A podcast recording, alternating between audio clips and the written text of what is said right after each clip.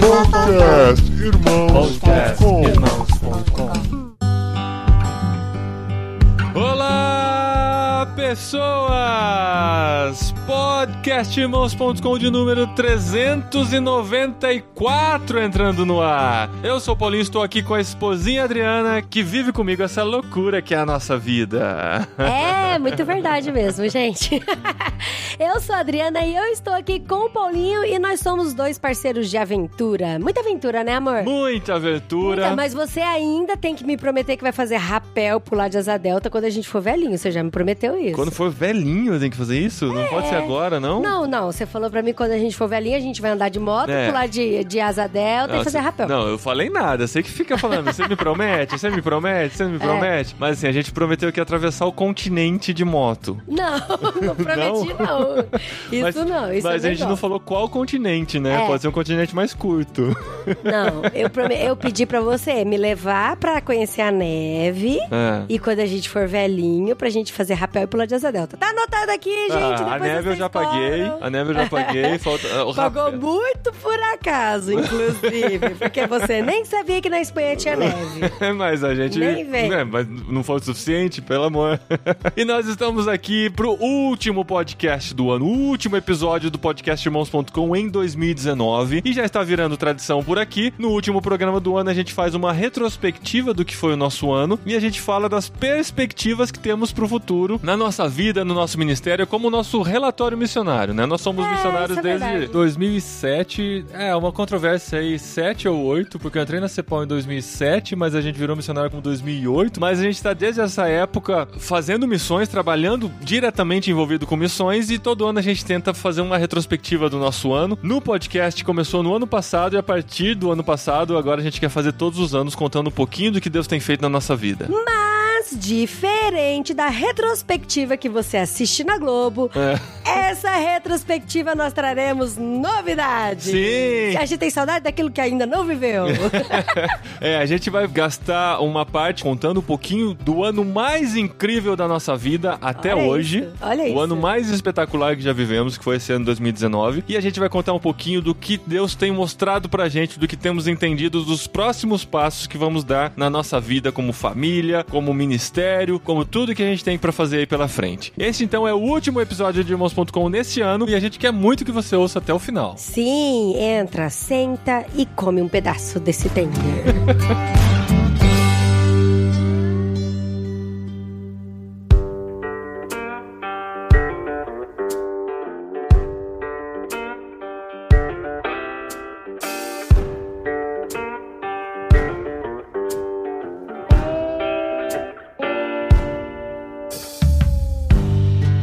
Esposinha. Esse é aquele tipo de programa mais íntimo que a gente faz com nossos ouvintes. Sim, tão íntimo, né? Tão íntimo que a gente tá gravando na cama de pijama, não.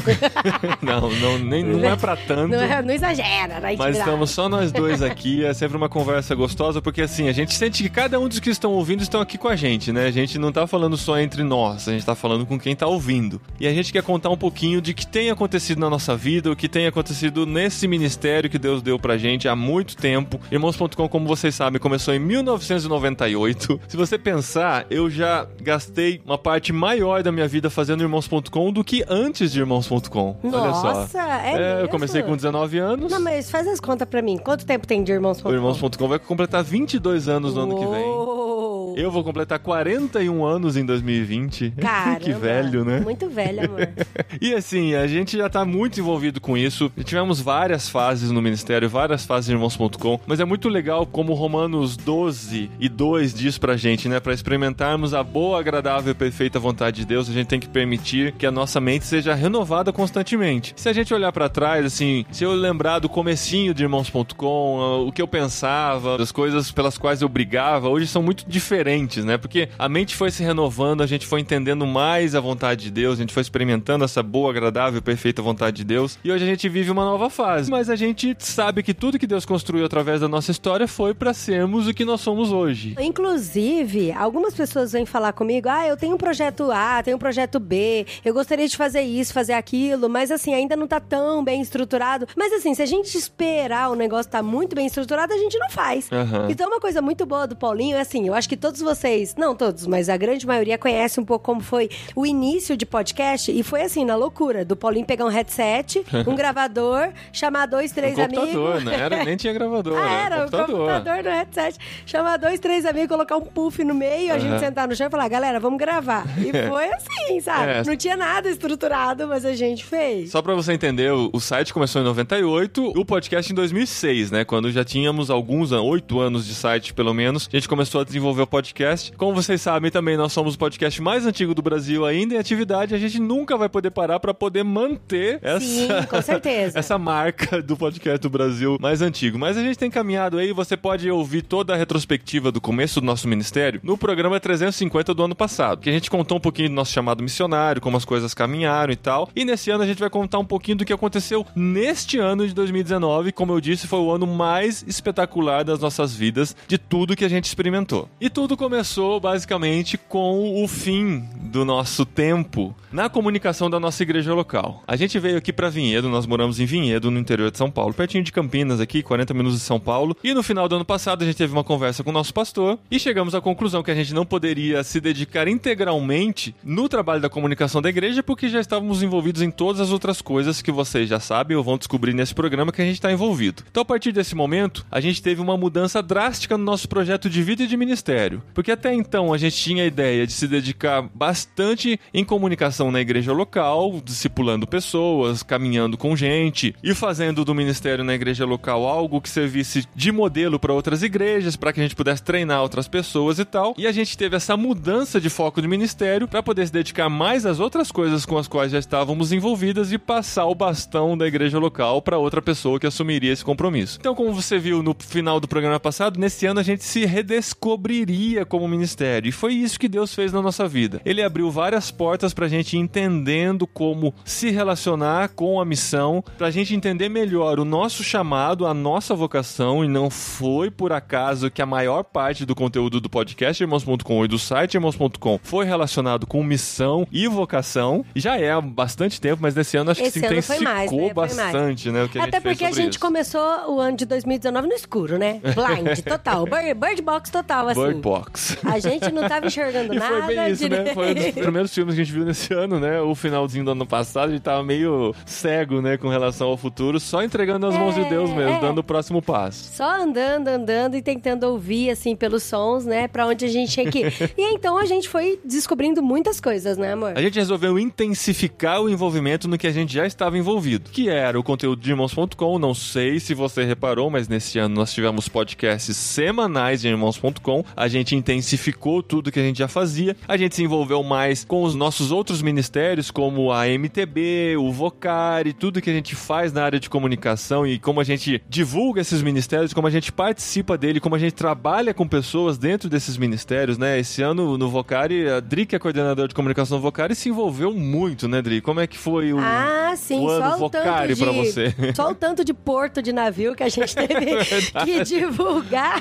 E que se, não só divulgar, mas se envolver de várias maneiras, sim, né? Sim, com certeza. E, e é muito interessante, porque os públicos são bem diferentes, né? Mas tiveram cinco portos aqui no Brasil, onde o navio Logos Hope, da Operação Mobilização, passou e a gente fez um evento AMTB e um evento Vocari em cada porto, desses Aham. cinco. Então foi toda a divulgação, foi tudo preparar, o pessoal vai chamar preletor, a gente tem que brifar o preletor, conhecer o público. Então, assim, passaram mais de 1.500 pessoas só na ação do Vocari. Navio. E mais, é, e mais umas mil e poucas pessoas de ação na MTB. Aham. Então foram feitas alianças, assim, foi muito, muito bom mesmo. Porque, assim, quando você parar pra pensar, ah, mil e mil e quinhentos não são tantas pessoas. Mas são pessoas que talvez nunca pisariam na igreja Aham. e que estavam visitando um navio super da hora e que conheceram falar de Cristo. E algumas pessoas que visitaram estão lá hoje como missionárias da OM, dentro Olha do navio. só, na- e assim, e a- gente conseguiu contato com vários novos voluntários também, né? Porque cada porto que chegava, a gente via quem que vai poder ajudar nesse porto, quem vai é poder verdade. participar. E são pessoas que a gente vai agregando no caminho, pessoas que vão entendendo a missão do Vocari de despertar a vocação nas pessoas e vão se achegando a gente também e participando de tudo isso. Mas tudo começou, na verdade, se for pensar, no Vocari Nacional, lá em junho desse ano, né? O envolvimento com o Vocari, toda a divulgação que aconteceu, tá? O quinto Vocari Nacional que aconteceu. Lá a gente, inclusive, gravou os cinco insights ao mesmo tempo, que foi uma experiência maluca que a gente fez nesse ano, de gravar Foi, cinco bate-papos Uhum. com vocacionados que conversaram com o público, responderam perguntas e falaram de como Deus tem respondido sobre suas vocações, de como eles têm entendido suas vocações e tal. E todos esses programas viraram conteúdo em uma semana maluca do mês de julho, que a gente resolveu editar todos esses cinco insights e lançar de segunda a sexta em irmãos.com. Cara, e isso. esse conteúdo tá sensacional, tá Sim. muito bom.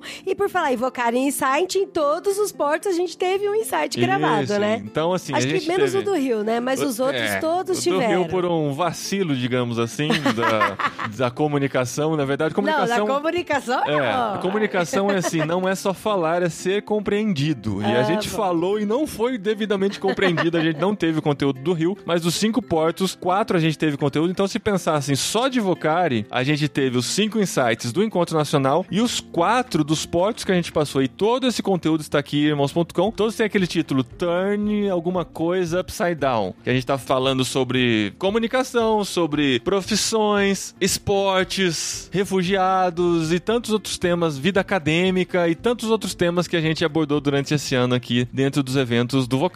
É, e eu também sou muito envolvida com a MTB, porque eu também coordeno a comunicação da MTB. A MTB, pra quem não Então- sabe, é a Associação de Missões Transculturais Brasileiras, da qual mais de 80 organizações, acho que no começo do ano a gente já vai estar perto de 100 organizações ah, já tá batendo filiadas. 100, já tá batendo São 100. igrejas e organizações que têm a visão transcultural e estão envolvidos com missões transculturais que fazem parte da MTB e a Adri coordena toda essa comunicação também. E, gente, é muito especial participar da MTB, porque, assim, além de ter todas as organizações e agências missionárias, cada um tem sua visão, sua estratégia, também tem sete departamentos, e os departamentos, eles fazem as ações, as atividades, os eventos, e, assim, acrescenta muito, é um conteúdo, assim, que é, enriquece demais a vida da gente, onde a gente consegue olhar o próximo e consegue trabalhar com o próximo muito bem. Então, conheça um pouco melhor aí da MTB, entrando no site mtb.org.br. a imtb.org.br. E nesse ano a gente conseguiu participar bastante, né? Como a gente estava muito envolvido com a igreja local até o final do ano passado, a gente tinha que recusar e administrar muito os compromissos, os convites que a gente recebia para estar em outras igrejas, outros eventos e tal. Conforme a gente tinha essa possibilidade esse ano de aceitar, a gente resolveu aceitar. Então a gente participou de acampamentos, a gente Sim. participou de retiros, a gente participou de congressos, de treinamentos, De conferência missionária. é, sem contar o Vocário, o Encontro Cepal, que a gente né, sempre tá muito envolvido. O CTPI, que foi um evento muito legal que a gente conseguiu participar esse ano. Além do Impulso, né, que a gente conseguiu intensificar o alcance do Impulso nesse ano. O Impulso, que é o nosso encontro de comunicadores cristãos. A gente fez o encontro, ainda desenvolveu mais três oficinas de capacitação que a gente ofereceu aqui na região. Então a gente conseguiu viajar bastante, se encontrar com muita gente, conhecer muita gente, aumentar a nossa rede de contatos e conexões e influências e tal. Então, além de todo o trabalho online que vocês já conhecem da gente através do site, dos podcasts, das redes sociais, a gente desenvolveu muito esse network durante esse ano e Deus foi respondendo muitas coisas na nossa vida durante esse Não, trajeto gente, todo. a gente viajou pra caramba, mas foi muito legal, porque a gente conheceu muita gente, muitas realidades, muitas Aham. igrejas. Inclusive, a última conferência que a gente participou foi uma conferência internacional. É. E foi uma experiência, gente, Transcultural muito,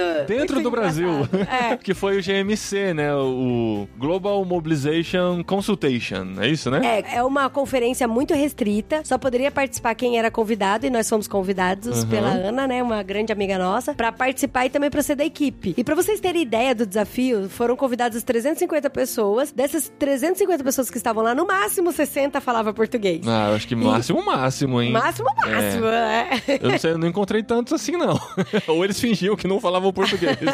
Mas assim, no máximo do máximo. E aí a gente ficou doida ali no meio do pessoal falando Mas foi inglês, muito legal. espanhol, e foi muito Principalmente por termos, né, dentro do Brasil, uma conferência trazendo gente do mundo inteiro, tinha gente de todos os continentes, muita gente da Todos África, foi muito legal todos continentes. mobilizadores da África aqui entre nós e tal. Então a gente teve essa experiência transcultural e antes disso, como vocês já sabem, no mês de setembro, quem não ouviu o programa do- contando da minha experiência na Tailândia, também ouve aqui em irmãos.com, que eu tive essa grande experiência de poder ir, né, pela primeira vez pra Ásia, né? Eu conheci Emirados Árabes Unidos, conheci Tailândia, Malásia, Singapura, né? Então, esse ano foi muito espetacular porque a gente teve muitas dessas experiências. No final do ano eu recebi um resumo do Google Maps aqui, que falou pra mim que eu não tinha notado ainda, mas assim, né, a gente não teve muita experiência de viajar pra outros países no, no decorrer da nossa vida, né? Foram poucas saídas que a gente Não, teve, quase até nunca viajei na vida. até o começo desse ano a gente conhecia só os Estados Unidos, né, de Não, experiência eu de já outros- conheci o Paraguai, meu amor. Paraguai, amor, porque eu sou verdade. do Mato Grosso do Sul.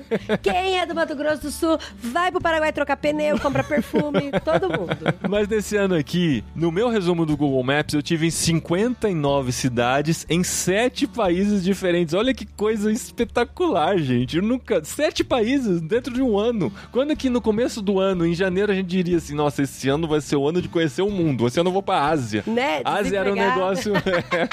Desempregado, exatamente. Ásia é um negócio muito. Um sonho que eu nunca nem tive, assim, sabe? Ah, nossa, quero um dia conhecer a Ásia. Não, meu sonho era, sei lá, ir pra mais perto, assim, né? Fazer alguma umas Né? Ir experiências assim. pro Chile, conhecer a neve. É, esse tipo de coisa e tal. E eu tive a oportunidade de ir pra Ásia. Não, eu não sei nem onde fica a Ásia. Foi Ah, muito como engraçado. assim você não sabe ficar? Não, eu sei onde fica a Ásia, amor. Mas, por exemplo, quando você falou assim, vou participar de uma conferência na Malásia. É. Aí eu falei, yeah! E aonde é que fica a Malásia? Então, a gente tem que procurar no mapa, normal. Mas a gente procurou no mapa onde fica a Caçapava também. Ó, é, isso vamos é ser verdade. honestos aqui. então, é, entre Malásia, Tailândia e Caçapava, o nosso conhecimento era meio que parecido, assim, né? É verdade, tinha. é verdade. E Caçapava é aqui no estado de São Paulo, né? Pertinho da gente aqui. Mas esse ano foi espetacular em experiências envolvimentos que a gente teve. E Deus foi abrindo nossos olhos, foi tocando em nosso coração e reforçando algo que a gente já tinha há muito tempo no nosso coração, que é a nossa paixão por missões. Nós somos missionários, nós estamos envolvidos com missões desde sempre, na verdade, né? Desde minha adolescência eu amava receber as cartas dos missionários e me corresponder com missionários e tal. Eu lembro que eu mandava várias cartas, quando um respondia eu ficava muito feliz, porque era antes da internet, né? Você mandava pelo correio, aí a pessoa mandava e falava do seu ministério, a gente ia conhecendo o que, que era um pouquinho mais sobre missões e ficava muito feliz de ver tudo isso acontecendo. Quando a gente foi entendendo o nosso chamado, já casados, fomos nos envolvendo com missões e Deus foi usando a gente como mobilizadores de missões durante todo esse tempo. Como você pode saber, né, e perceber dentro do nosso site, do podcast, a gente já fala muito sobre missões há muito tempo, né, Dri? Inclusive, nós éramos aquele jovem maluco que lia o boletim de missões na igreja. Olha isso. É, isso sim. É isso é raridade até hoje, viu?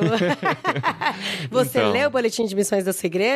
E a gente, assim, sempre se envolveu com missionários e nesse ano muito mais a partir das nossas viagens, né? A gente teve a oportunidade de ir pra Europa no começo do ano e visitar missionários lá e se relacionar e conhecer o trabalho e o desafio da Europa e também na Ásia. É muito diferente você ouvir falar, você ouvir histórias, conhecer pessoas, de você estar lá e ver a coisa acontecendo, de ver como Deus age sobrenaturalmente através de todos esses missionários que estão no campo, estão desenvolvendo seus trabalhos, estão deixando Deus agir e falar através deles.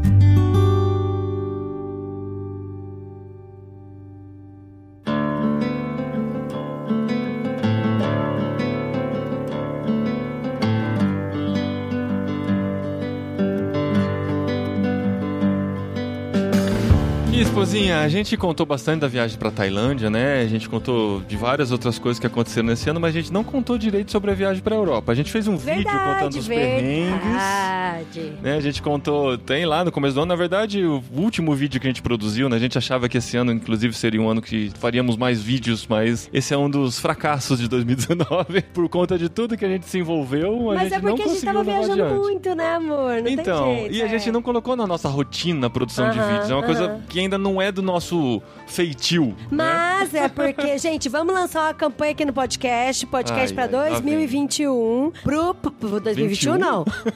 2020 21 aceito. pro Paulinho se desprender um pouco do perfeccionismo dele. Ah. Porque se a gente só ligar a câmera e sair falando, a gente tem conteúdo e a gente consegue gravar e a gente consegue falar. Mas se tiver que preparar cenários, preparar a iluminação, preparar áudio, preparar isso, preparar aquilo, a gente não vai gravar vídeo nunca. Então vamos lá, junte-se a É, verdade. mim com essa campanha de abaixo ao perfeccionismo. Vamos usar roupas amassadas e de chinelo no O shopping. podcast é tão simples, gente, é só ligar o Mulheres, microfone. abandonem a maquiagem durante a semana. Vamos. É só- o podcast é só microfone, uma conexão com a internet, e amigos dispostos a gravar, a gente já sai e grava, né? Pois Apesar de é, uma preparação que a gente precisa. Você é super perfeccionista pra editar o podcast também. Ah, sim. Então, você pode Isso falar o que você quiser, mas depois da edição eu É. só deixo o que eu quero. Mas aí com vídeo não adianta, tem que, aí tem que controlar até a posição do sol, assim. Ele coloca até um aparelhinho ali na- no, no telhado do, do prédio pra falar, agora tá a posição correta, vamos gravar. Mas, gente, eu entendo que a gente tem que fazer com excelência, né? Então, assim, tem que ter um meio termo entre fazer Sim, de qualquer sim. jeito, fazer E com perfeccionismo e tal, aham. vamos, né? Mas, assim, o vídeo realmente é algo mais difícil pra gente. E o podcast a gente já tem uma rotina e um jeito de fazer que já faz há muito tempo, então fica tudo muito mais simples a gente sentado aqui e gravar e sair falando do que ficar se preocupando com tantos detalhes assim de vídeo. Mas enfim. Mas enfim, a gente quer contar um pouquinho da experiência pra vocês de como foi a nossa viagem lá pra Europa e ela vai fazer muita diferença daqui a uns 10 minutinhos de ouvido. pô. Vamos ver. Vamos ver. Porque assim, gente, eu cresci ouvindo que a gente teria direito a uma cidadania italiana, porque nossos avós e bisavós e tal vieram da Itália, tanto da minha família Prudente quanto da minha família De Gaspari. não, os meus não, é o deles. Ele É. fala nossos, mas aí não- eu não tô incluída nessa É. parada. Da- Tô agora, depois que casei. Até chegar na esposa. E minha mãe sempre teve esse sonho de ir atrás disso e tal, porque ele, ela ouvia o vô dela falando italiano e vamos conseguir uma cidadania. E a gente não se importava muito com isso, porque assim, meu, pra que, que vai servir pra gente? A Não, gente na real, eu achava que era história pra dormir, na boa. É, Desde que eu gente meio- comecei a namorar o Paulinho, não, porque a gente deu entrada na cidadania, cidadania da Itália. Ai, italiana tá e bom. tal.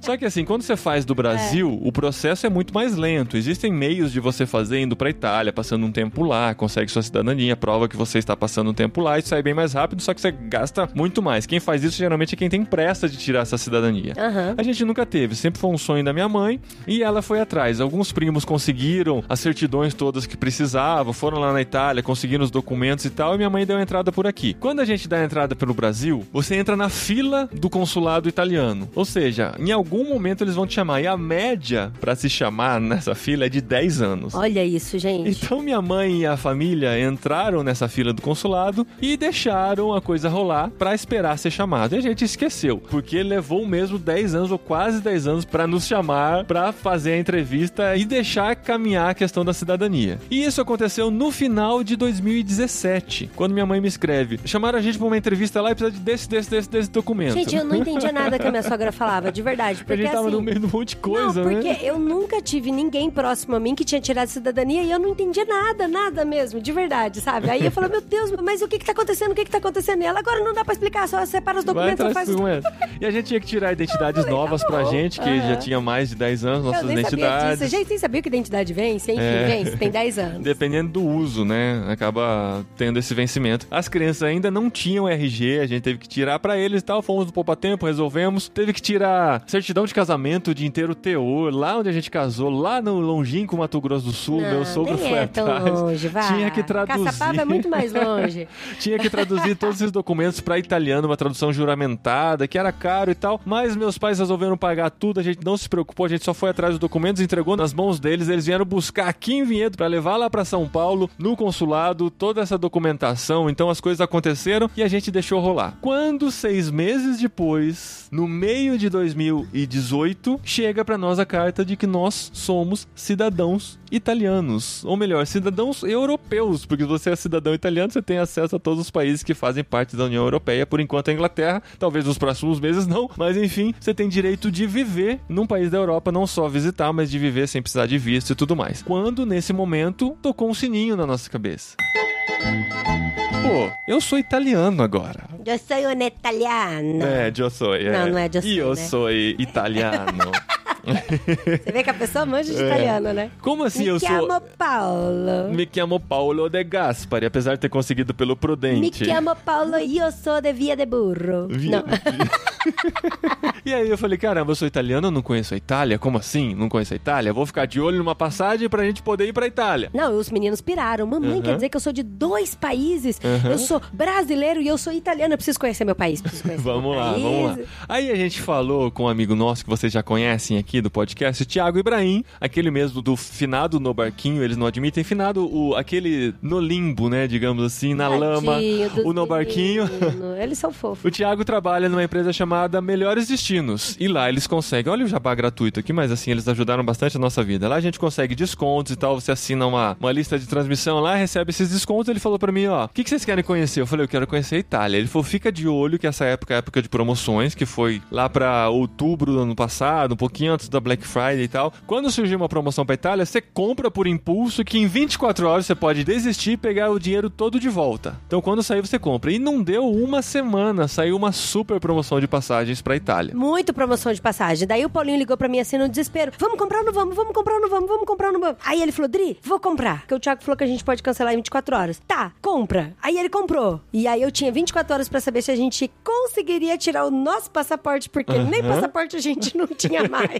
Exato. então foi da loucura. Só que essa passagem, ela era pra Roma e Madrid. Então a gente tinha um stopover de três dias em Roma e dez dias a gente passaria Na em real, Madrid. a passagem era pra Espanha, né, Brasil? Exato. Não Uma era pra paradinha em Roma. Mas a gente falou, não, pelo menos a gente já está na Europa, já conhece Roma, vai lá pra Madrid, a gente tem amigos em Barcelona, a gente descobriu a distância de Madrid pra Barcelona, que é longe pra caramba, mas tem Pois um é, trem-bala que é, leva em é. três horas, três horas e meia de um lugar pro outro, um trem-bala de 300 km por hora, inacreditável. E a gente ficou nessa, beleza, vamos conhecer Roma, vamos conhecer Madrid, vamos conhecer Barcelona. E ficamos com esse mel na boca, né, pro fim do ano e tal, quando no começo de dezembro tivemos a conversa com o nosso pastor e descobrimos que o nosso tempo na igreja local tinha se findado. Sim. A gente que tava baseado todos os nossos cálculos de passagem, hospedagem, baseado naquela estrutura, né, financeira que a gente tinha de vínculo com a igreja, ruiu. Ruiu.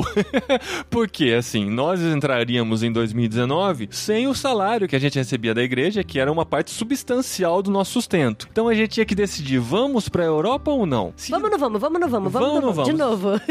se a gente for, a gente usa todos os nossos recursos, tudo que a gente tem guardado, que era uma pequena reserva que a gente tinha, a gente viajaria, gastaria esses recursos e voltaria pra casa sem o salário da igreja que a gente tinha. Então a gente chegaria Mas numa com uma experiência maravilhosa, meu amor. Tá vendo que é, é, eu fui a favor da gente ir? É, e se a gente cancelasse, o problema seria que nós perderíamos as passagens que já estávamos pagando, mas por outro lado não gastaríamos na viagem, porque viagem para um país internacional é Aham. muito mais do que passagem, Ah, tem todo o custo é que você tem lá, comida, hospedagem. deslocamento. Gente, pra bilhete de metrô é uma coisa cara, não tem jeito. Sem contar que é em euro, né? Então a gente Água, multiplica né? por algumas vezes o que a gente encara de custos dentro do Brasil. Mas aí, orando a respeito, pô, temos uma mudança de ministério, uma mudança de estratégia de vida. Deus, com certeza, vai utilizar essa viagem para falar com a gente de alguma maneira. E no pior dos casos, vai ser um tempo de férias em família, que a gente vai viver junto, uma, coisa, uma gente experiência que a gente nunca teve. né, amor? Fazia É. muito tempo que a gente não viajava em Aham. família, não tinha um tempo junto e tal. E a gente realiza o sonho de conhecer a Itália, de conhecer a Europa, de fazer uma viagem diferente, de apresentar uma nova cultura pros nossos filhos que também Sim, nunca tinham saído é do país e tal. E essa é uma história muito legal, porque as pessoas, assim, algumas pessoas vieram falar assim pra gente: Nossa, mas vocês são doidos levar os meninos pra Europa e tal, não tem nada a ver, Europa não tem nada a ver com criança. É, a gente falava assim. E algumas pessoas até falaram: Nossa, não tem ninguém pra você deixar os meninos, pra você ir só com o Paulinho pra curtir ele e tal. Eu falei: Não, gente, mas eu quero viver uma experiência com os meus filhos, A sabe? gente falava assim, a gente vai visitar a Europa, todo mundo, Ê! a gente falava, a gente vai levar os filhos. Ah, Ah, vocês não, vocês não vão curtir e tal. Eu falei, não, Assim. eu vou provar que meus filhos são diferentes, eles vão curtir a Europa. Aí o que, que a gente Vamos fez? gostar de museu? Vamos gostar Vamos. de museu? Vamos gostar Vamos de ver gostar. pedra ruída? É, Vamos porque o pessoal falava ruída. assim, ah, lá é coisa mais assim pra quem gosta de história, né? Aham. Pra quem gosta de ver coisas antigas e tal. Criança leva pra Disney, né? Lugares mais divertidos. Eu falei, não, meus filhos são diferentes. Aí começamos a estudar, mostrar filmes, documentários. documentário, a gente assistiu livros, o né, Gladiador primeiro, né? Sem as crianças, obviamente. Aí eu anotei em que trechos aparecia o Coliseu em sua era de ouro, digamos assim, né? Era de ouro é quando eles matavam muitas pessoas. Mas enfim, Nossa, a gente... tem nada de ouro nisso.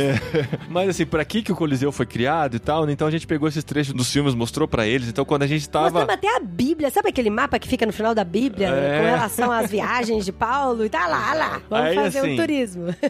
Enfim, nós fomos. Fomos na fé, como a gente sempre viveu até aqui, né? Desde que nós entendemos nosso chamado missionário, nos envolvemos com missões, a gente entendeu de uma vez por todas algo que todo mundo deveria entender, todo cristão deveria entender, que quem nos sustenta não é nosso chefe, não é o governo, Não é a não é a previdência. previdência, não é a carteira assinada. Quem nos sustenta é Deus. Quer você esteja no campo missionário, quer você esteja no emprego, mesmo que seja um emprego concursado, que muitas vezes você deposita sua confiança no concurso que você passou, mas no fim das contas, quem nos sustenta é Deus. E foi isso que a gente encarou e foi por isso que a gente foi para uma viagem de férias, que pode parecer algo secular, algo da carne, mas que faz parte da nossa vida, que faz parte de todo o nosso ser como cristãos que vivem isso de maneira plena, de entender que férias fazia parte da nossa espiritualidade também. E a gente encarou essa viagem e foi viver essa experiência na Europa nesses 15 dias que nós passamos lá. E toda viagem que a gente faz, a gente gosta de conhecer alguma algumas pessoas, de encontrar missionários, de entender como que eles estão no campo. E aí a gente também, intencionalmente, foi encontrar alguns missionários. Daí, então, daí na Itália a gente encontrou o Luiz Carlos, que é um missionário da CEPAL. e Foi, foi uma conversa muito rápida, mas foi muito legal entender o contexto dele lá naquele país. Uhum. E na Espanha a gente encontrou vários cristãos lá, né, amor? Sim. A gente chegou na Itália com um cronograma redondinho, assim. O Cacau e a Nath, nossos amigos, já tinham ido pra lá, indicaram várias coisas, deram as dicas de como comprar os ingressos e tal, pra visitar os lugares, porque a gente tinha basicamente três dias pra conhecer Roma. Então, o que, que a gente consegue fazer em três dias? A gente encaixou hora a hora tudo que a gente faria. Depois a gente iria pra Madrid. Inicialmente eu queria ficar tipo um dia em Madrid só, que eu não conhecia em Madrid, não tinha interesse em conhecer Madrid, não conhecia ninguém lá em Madrid e tal. Não, na verdade não é que você não tinha interesse de conhecer Madrid, é porque a gente queria muito passear por Barcelona e conhecer Barcelona. E visitar e nossos visitar amigos os nossos amigos e tal, né? Aham. Aí a Adri falou: Meu, a gente já vai estar em Madrid. Tem que reconhecer, esposinha. Isso foi mérito seu. Obrigada, marido. De vez em quando é bom, né, A gente menina? já vai- O marido reconhecer. A gente já vai estar em Madrid. Por que não passar um tempo maior em Madrid? Já conhece lá, pega um Airbnb lá e tal, e conhece algumas coisas, já aproveita, né? Uma capital cultural, com muitas coisas legais. Depois a gente vai pra Barcelona. Porque em Barcelona a gente tinha até onde ficar. Nossas Aham. amigas Beth e Evelyn nos convidam há muito tempo pra ir pra lá. Elas sempre falaram: não, vocês vêm aqui e fiquem em casa. Em Madrid a gente Umas tinha que se preocupar fofas. com hospedagem e tal. Mas enfim, É passamos. que, é que o negócio é assim, não é tão simples, né? Porque a gente vai estar em outro país, falando uma língua que a gente não conhece, e assim, a gente não entende de bairro de segurança e tal, e assaltos, essas coisas. Daí o Poli falou assim: ah, Adri, lá em Barcelona a gente vai ter toda essa segurança, vai estar com pessoas que a gente conhece. Em Madrid a gente não conhece nada, Nada. ninguém, nada. É um. Não tinha nenhum negro. missionário lá que a gente conhecia e tal. Nada, nada. Enfim, passamos pela Itália, aquela coisa intensa de passeia de manhã, de tarde, de noite, aproveita o máximo, vai no meio da chuva, pegamos chuva na Itália e tal. E vai no Vaticano, e vai na Fontana de Trevi, Aham. e vai na Piazza Navona. E Olha só. Encontra com o Luiz Carlos e tal, e tem o tempo incrível lá na Itália, mata a lombriga de conhecer a Itália, o meu país.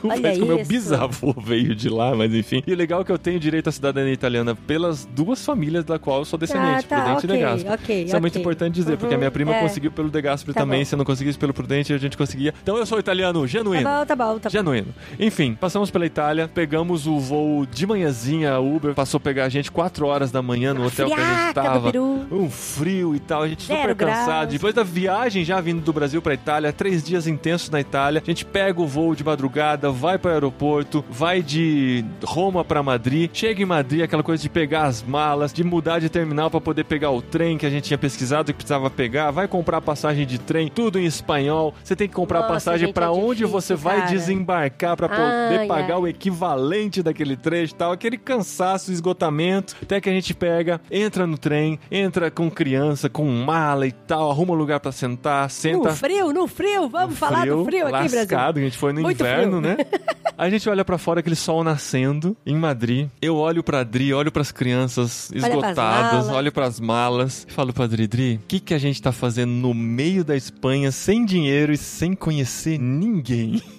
A gente não tinha ideia do que, que a gente tava fazendo lá, a real a é gente não essa. tava indo com pacote turístico. Mas pras duas crianças a gente tava pleno, né, Tava amor? não, super seguro no que a gente tava fazendo. Mamãe, o que, que a gente vai fazer assim? Calma, daqui Calma. a pouco a mamãe já fala os planos pra você.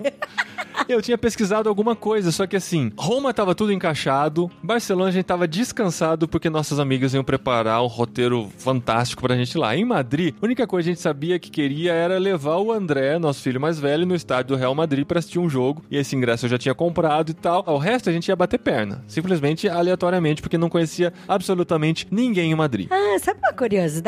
Dos outros, tipo, nem em Roma e nem em Barcelona eu digitei o que fazer em. Aham. Em Madrid eu digitei Eu também. o que fazer Aham. em Madrid. Então a gente tinha uma noçãozinha do Google do que dava Ah, pra fazer é. em Madrid. Então, tipo, porque Barcelona e Roma a gente não precisou, Não né? se preocupar, a gente já conhecia, né, Roma e tinha quem conhecia Barcelona. Mas daí, quando a gente tinha chegado no aeroporto, a Adri tinha postado no Instagram. A gente postou muito pouco nessa viagem, na verdade, né? Mas quando a gente chegou em Madrid, tinha uma divulgação engraçada do Uber falando que Uber em Spanish is Uber. Aí, assim, a Adri postou um stories, Porque tava eu achei bem engraçadinho. maneiro. É, porque foi criativo e tal. Aí o que aconteceu foi que um ouvinte nosso de Madrid, que segue a gente no Instagram, viu que a gente chegou em Madrid e escreveu pra Adri: Caramba, não sabia que vocês estavam aqui, não. Eu vi que vocês estavam em Roma, mas não fazia ideia que vocês vinham pra cá. Eu moro aqui em Madrid, ouço vocês há muito tempo e tal. E se vocês precisarem de alguma coisa, podem contar comigo. Da gente na hora. Eu escrevi pra ele, eu falei, precisa sim. a gente precisa sim, porque a gente Porque não a gente faz. não tem noção do que a gente faz ideia aqui. É. do que fazer em Madrid. Ah, então eu posso ajudar vocês. Vou fazer um roteiro, eu conheço aqui a região. Então vocês vão ficar, vamos ficar em tal lugar. Esse lugar é excelente para vocês conhecerem a região. Vocês estão no centro de tudo e tal. Vou fazer um roteiro para vocês. Gente, é muito obrigado, Rafael, por essa sua ajuda e tal. Depois ele escreve meio sem graça. Então, amanhã é domingo. Se vocês não se importarem, eu posso passear com vocês. Mas não acho que eu sou um maluco, um stalker maluco. Eu conheço fulano, que é missionário da CEPAL. A gente era na mesma cidade, no Brasil e tal. Eu tô aqui há um ano e meio. Eu ouço vocês há muito tempo e gostaria de passar esse tempo com vocês se vocês não se importarem. Nossa, a gente ficou muito feliz, muito feliz. Eu falei, caramba, que da hora, um guia, né? que Um pode guia. nos ajudar. Mas olha, Rafael, se você estiver ouvindo esse programa, você é um péssimo guia, meu querido. Porque ele chegava nos lugares assim, ele falava, ó, tá aqui, o pessoal para pra bater foto. É, esse lugar é importante por algum motivo, eu não sei Mas qual. eu não sei o que, que é.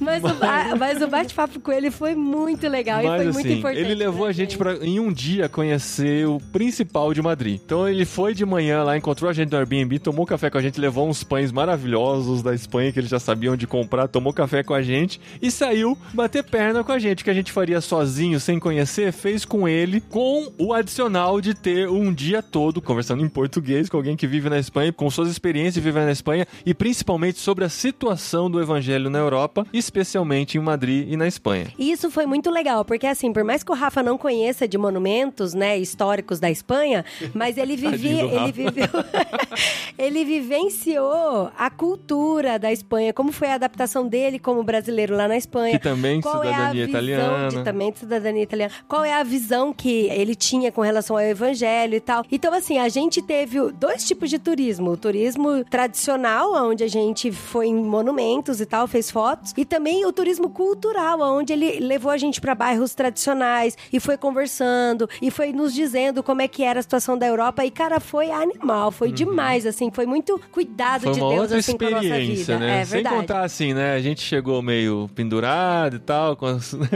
economizando o almoço pra garantir a janta e tal. E nesse dia ele levou a gente pra almoçar, levou a gente pra tomar um café e tal. E a gente comeu no Museu do Ramon, que é uma das sete maravilhas do mundo, tenho certeza disso, o Ramon, né? E a gente, foi Gente, comer com no, certeza. no templo do Ramon com o Rafa. A gente agradece muito ao Rafa por essa conversa, por esse dia maravilhoso que passou, que fez abrir nossos olhos de forma um pouquinho diferente com relação à Espanha e com relação a Madrid, porque até então era uma coisa totalmente desconhecida, e aí então a gente começou a entender o desafio. Continuamos nosso passeio em Madrid nos outros dias, tivemos a oportunidade de ver neve, essa foi outra história engraçada também, a gente achava que a neve tinha derretido já, né, porque tinha nevado os três dias antes só, aí o Rafa falou pra gente, não, peraí, vocês têm ideia do que é que neva lá em Navacerrada, né? Ah, então dá pra gente ir, vai. No dia seguinte a gente conseguiu alugar um carro, também tem histórias incríveis com relação ao carro, porque era um carro barato, a gente alugou, a gente ganhou o upgrade, foi um carro super legal e tal, que levou a gente pras montanhas. Ah, foi um dia maravilhoso em família, um dos dias mais legais que a gente já viveu na vida, no meio da neve, brincando e tal. E a gente foi conhecendo Madrid, conhecendo o desafio e vivendo aquela experiência deliciosa lá. De lá a gente foi pra Barcelona, pegamos o trem bala, paramos em Barcelona e passamos mais quatro dias e meio em Barcelona conversando com essas nossas amigas que são missionárias lá. São duas irmãs que vivem em Barcelona, levaram a mãe pra lá também, né? Mãe viúva e tal, levaram pra lá e agora as três vivem lá em Barcelona como missionárias, desenvolvendo relacionamentos, falando com espanhóis, discipulando espanhóis e a experiência com elas dentro, né, de uma visão missionária, entendendo a Espanha de outra maneira também serviu para abrir os nossos olhos com relação a esse desafio. Gente, foi lindo demais ver, sabe? Porque as meninas e a mãe, elas são totalmente relacionais. São de abrir a casa, de oferecer refeições e conversar com os amigos e tal. A gente percebe quanto que elas são diferenciais lá na onde elas estão, perto das pessoas que vivem com ela. E às vezes a gente fica assim, enchendo de programas e programações, tendo ferramentas, estratégias e acaba não se importando tanto com o relacional. Aham. E elas fazem tanto relacional e lá sim elas conseguiram uma grande diferença no povo espanhol, né? Isso, e elas estão lá há bastante tempo, já conhecem bastante do desafio, e a gente vivendo no meio daquilo lá foi muito espetacular. E foi mais do cuidado de Deus também, né? Porque a gente acordava de manhã, tomava café de manhã com elas, a Beth fazia os lanchinhos pra gente, colocava na nossa mochila os lanchinhos de Ramon, colocava a nossa mochila embrulhada no papel alumínio, a gente ia passear durante o dia, elas faziam o roteiro pra gente, a gente conhecia as coisas, almoçava o lanchinho de Ramon, voltava pra casa, jantava na casa delas, então foi assim, mais muito cuidado de gostoso. Deus pra nossa vida, pra nossa viagem, e a gente foi se apaixonando por tudo aquilo lá. E entre essas conversas, entre jantas, sempre muito bate-papo, muita conversa sobre a realidade da Espanha, Aham. tentando entender como que elas trabalhavam, né, estrategicamente. Nós conversamos, visitamos outro casal de missionários também, que foi o Diego e a Michelle, Uhum. e eles também falaram bastante sobre a realidade da Espanha. Fomos numa igreja, capítulo Sim, 29 lá na C29. Espanha, que foi muito legal. A gente conversou com o pastor, conhecemos o pastor espanhol e tal, É. e foi muito bonitinho ver assim a vivência das crianças lá na igreja com os Uhum. espanhóis e tal. E aí até então a gente tá admirando tudo e absorvendo toda a cultura e conhecendo tudo, né? E orando, né? Eu lembro que assim, cada lugar que eu visitava, eu fazia uma oração pra Deus. Deus, mostra o próximo passo pra gente, ensina pra gente qual é a sua vontade, né? A gente tá nesse momento de transição, a gente quer entender melhor a sua vontade, a gente quer fazer o que o Senhor quer pra nossa vida, né? A gente não quer só fazer o que a gente quer e tal. E Deus foi falando com a gente silenciosamente no meu coração, no coração da Adri, no coração do André e no coração do Daniel, de formas diferentes, mas no mesmo assunto. Até que no último dia de Barcelona, a gente já ia começar a nossa viagem de volta pra casa. A gente pegaria o trem pra Madrid, depois o avião pra Roma e de Roma voltava pro Brasil. Quando nesse dia na igreja, a gente foi se despedir do Diego e da Michelle, que seria a última vez que a gente se encontraria com eles. E eles perguntaram: "E aí, como que são os planos de vocês?" Aí a gente falou: "Então, a gente vai voltar pra Madrid de trem, só que a gente comprou a passagem mais barata. A viagem de trem não é barata, ela é cara, né? A gente comprou a passagem mais barata e tal pra economizar, só que a gente chega em Madrid às 4h40 da tarde de segunda e a gente embarca no aeroporto no início da nossa viagem de volta às 5h50 da manhã do dia seguinte. Aí o que, que vocês vão fazer das 4h40 às 5h50? Ah, a gente vai passear mais um pouquinho em Madrid com malas e com crianças. Depois a gente pega o trem pro aeroporto pra chegar lá quando tiver acabado de anoitecer e passa a madrugada lá com as crianças acordados. Enche a mochila de lanche. É, obviamente não dá pra dormir no aeroporto com criança, né? O risco, né? no máximo a gente podia se revezar com relação a isso e tal. Mas sabe aqueles planos que a gente faz quando tá descansado em casa antes de ir e depois percebe que é meio que uma loucurinha isso, depois de 15 dias de caminhada de manhã, tarde e noite, super cansado e na fase final de uma viagem. Mas a gente tava disposto a viver isso, depois dormia na viagem de volta, dentro do avião e tal, se matava e sobrevivia. Aí eles falavam, nossa, cara, isso aí é meio loucura, hein? Por que vocês vão fazer isso Mas eu tal? falei, gente, a gente vai dormir no chão da Europa, não é qualquer lugar que a gente vai dormir. Não fazia sentido a gente pegar Airbnb, pegar hotel, ia pegar Não, hotel pra nada, ficar poucas nada. horas. Eu a até gente... procurei aqueles Aerosleep, que geralmente Não, aeroporto mas tem. pra era quatro pessoas. é. E a gente já tava sem dinheiro nenhum pra fazer esse tipo de coisa. A gente se mata, economiza esse dinheiro e vai. Aí ele falou: Não, eu tenho um amigo que eu conheci numa viagem missionária, num treinamento que eu fiz junto com ele. Se não me engano, ele mora em Madrid e ele mora perto do aeroporto. Eu vou escrever pra ele, falando pra ele ajudar vocês. Aí a gente falou: Ah, não, legal, isso seria muito bom e tal, mas não precisa se preocupar com isso. Não, eu já tô escrevendo pra ele e vou pedir pra ele entrar em contato com vocês. Beleza, isso era de manhã, a gente ainda passeou mais um pouquinho em Barcelona. Aí a gente voltou pra casa da Beth, da Evelyn e tal, e conversando lá na janta, a dona Elvira, que é a mãe delas, pergunta: E aí, o que vocês vão fazer? A gente conta isso aqui, elas falam: Não, vocês não podem fazer isso, vocês Mas estão com criança. não pode fazer isso, é muito cansativo. Mas assim, eu e o Paulinho, a gente já tava tão de boa, tão conformado que a gente ia dormir no chão por 10 horas do aeroporto, sabe? Ou ficar no chão com as crianças dormindo no É, colo, né? Então, aí eu, cara, eu levei máscara de dormir, levei um monte de coisa. Eu falei, não, aí eu ponho os meninos pra dormir, jogo todos os nossos casacos, porque tava menos um grau. A gente joga os nossos casacos no chão, eles deitam em cima, põe máscara pra dormir e deixa eles dormindo. Aham. E eu e Paulinha, a gente se lasca e dorme no avião depois. E aí ela falou assim: não, eu acho que Deus tem um plano melhor pra vocês. Eu acho não, tenho certeza. Vocês não conhecem ninguém que mora lá perto e tal. Eu falei, ah, o Diego passou pra gente um contato de uma pessoa. Na verdade, ele escreveu, né, pra uma pessoa, falando que pra pegar a gente no aeroporto, pra ver o que, que essa pessoa podia fazer de melhor. Mas até agora ela não respondeu, né? Aham. E aí ela falou: não, vamos orar, eu vou continuar orando, a gente vai orar. Eu não tô em paz de deixar meus meninos dormir no aeroporto desse jeito, com as crianças nesse frio, com fome, porque no aeroporto fecha todas as lojas, não tem nada aberto. E aí eu fui, aí sim eu fui começando a ficar preocupada, né? Porque até então eu tava sob controle. É. Aí a gente foi dormir, né, amor? A gente dormiu em paz, cansados e tal, sabe? Apaguei a noite inteira. Acordamos no outro dia e tal, ah, faz mala, toma café e tal. Aí a dona Elvira pergunta: e aí, como é que vai ser? Não, a gente vai fazer desse jeito mesmo, a gente vai pra lá. O moço não me respondeu Descansa, ainda. é. Não, não tem problema nenhum, a gente mantém o plano original. Ela fala de novo: não, não, não pode deixar isso acontecer, vamos orar pra Deus de novo, tal, vou orar por vocês. Aí faz uma oração junto com a gente lá, pede pra Deus mais uma vez sobre isso e tal, pra Deus resolver essa questão no que acaba a oração. Ah, um pouquinho antes dela terminar de orar, É. meu celular vibra na Uhum. mesa, sabe?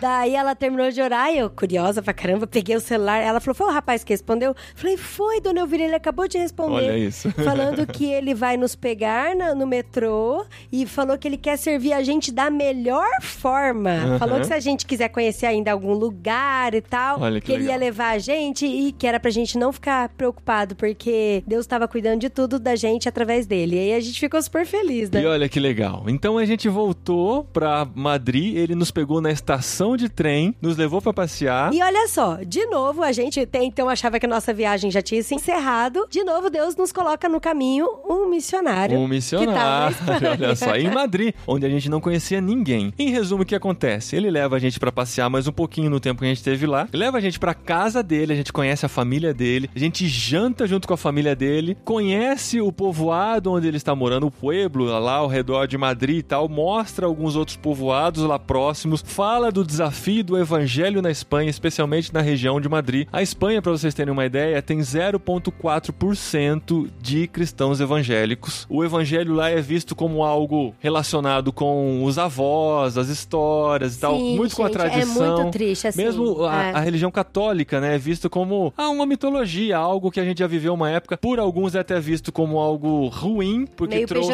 coisas né? ruins Aham. pra Espanha, pra Europa e tal. E os evangélicos muito pior, né? Se o catolicismo já é visto como algo ultrapassado, os evangélicos são como uma seita católica, né? Como a gente olha pra algumas seitas aqui no Brasil. Então tem todas essas questões lá e a gente vivenciou isso junto com o Nildo e sua família que nos receberam lá. Quando a gente achava que já tinha acabado a nossa experiência na Espanha, é a nossa experiência missionária na Espanha, Deus coloca o Nildo e sua família pra apresentar o desafio pra gente e a gente conhecer e estar mais próximos de tudo aquilo. No final da história, nós descansamos um pouquinho com eles lá e tal, e de madrugadinha ele levou a gente pro aeroporto e a gente se despediu da Europa, se despediu da Espanha com essa coisa na mente, com Sim, esse desafio sim. na mente, um no coração. E assim, eu conheci uma espanhola que eu até citei lá no programa do Pequeno Príncipe, que é a Esther, e infelizmente a gente não conseguiu conhecê-la pessoalmente. Uhum. Mas ela, por muito tempo, ela não é missionária, mas ela já trabalhou bastante com missões e ela, por muito tempo, ela sempre falava pra mim dessa urgência de relacionamento entre os espanhóis. Mas eu nunca tinha captado, assim, bem antes, sabe, da gente ir. Mas depois que a gente foi lá e a gente viu e a gente conversou, e o Nildo fez aquele negócio, ele levou a gente no alto da montanha e falava: Tá vendo aquele pueblo ali? Ali tem 20 mil pessoas. Estatisticamente não tem um grupo cristão evangélico lá. Tá vendo aquele outro pueblo ali? Aquele pueblo ali tem 17 mil pessoas. Estatisticamente não tem um grupo de cristão evangélico. E aí ele foi fazendo todo o panorama de onde a gente tava lá. E aí eu lembrei das palavras que a Esther foi falando pra mim e tal. Falei, caramba, como Deus é incrível, né?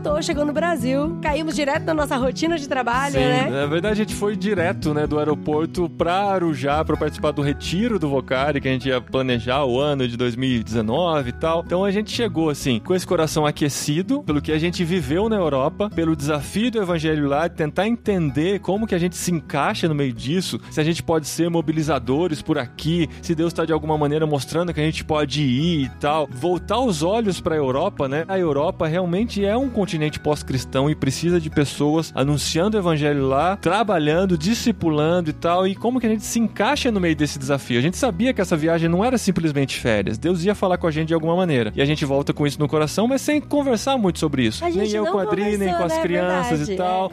A gente deixou aquilo A ruminar gente no tava nosso tão coração. cansado, com sono, e aí a gente caiu de cabeça no próximo job. Aham. E aí ficou aquilo no coração, né, amor? Ficou. E E, aí os dias foram andando. passando, passando, passando. Aí, assim, do nada, o Dé, que é o meu filho mais velho, conversando com o Daniel, mais novo, virou e falou assim: Ô Dan, agora que o papai não trabalha mais na igreja, a gente bem que podia morar na Espanha pra falar de Jesus pras pessoas lá, né? Você viu que o tio Nildo falou que não tem quase ninguém falando de Jesus lá, né? Hum. Aí o Dan falou: Nossa, Dé, gostei da ideia, vamos falar com o papai? e aí eu tava do lado ouvindo, aí aquilo eu fiquei, nossa, gente, será?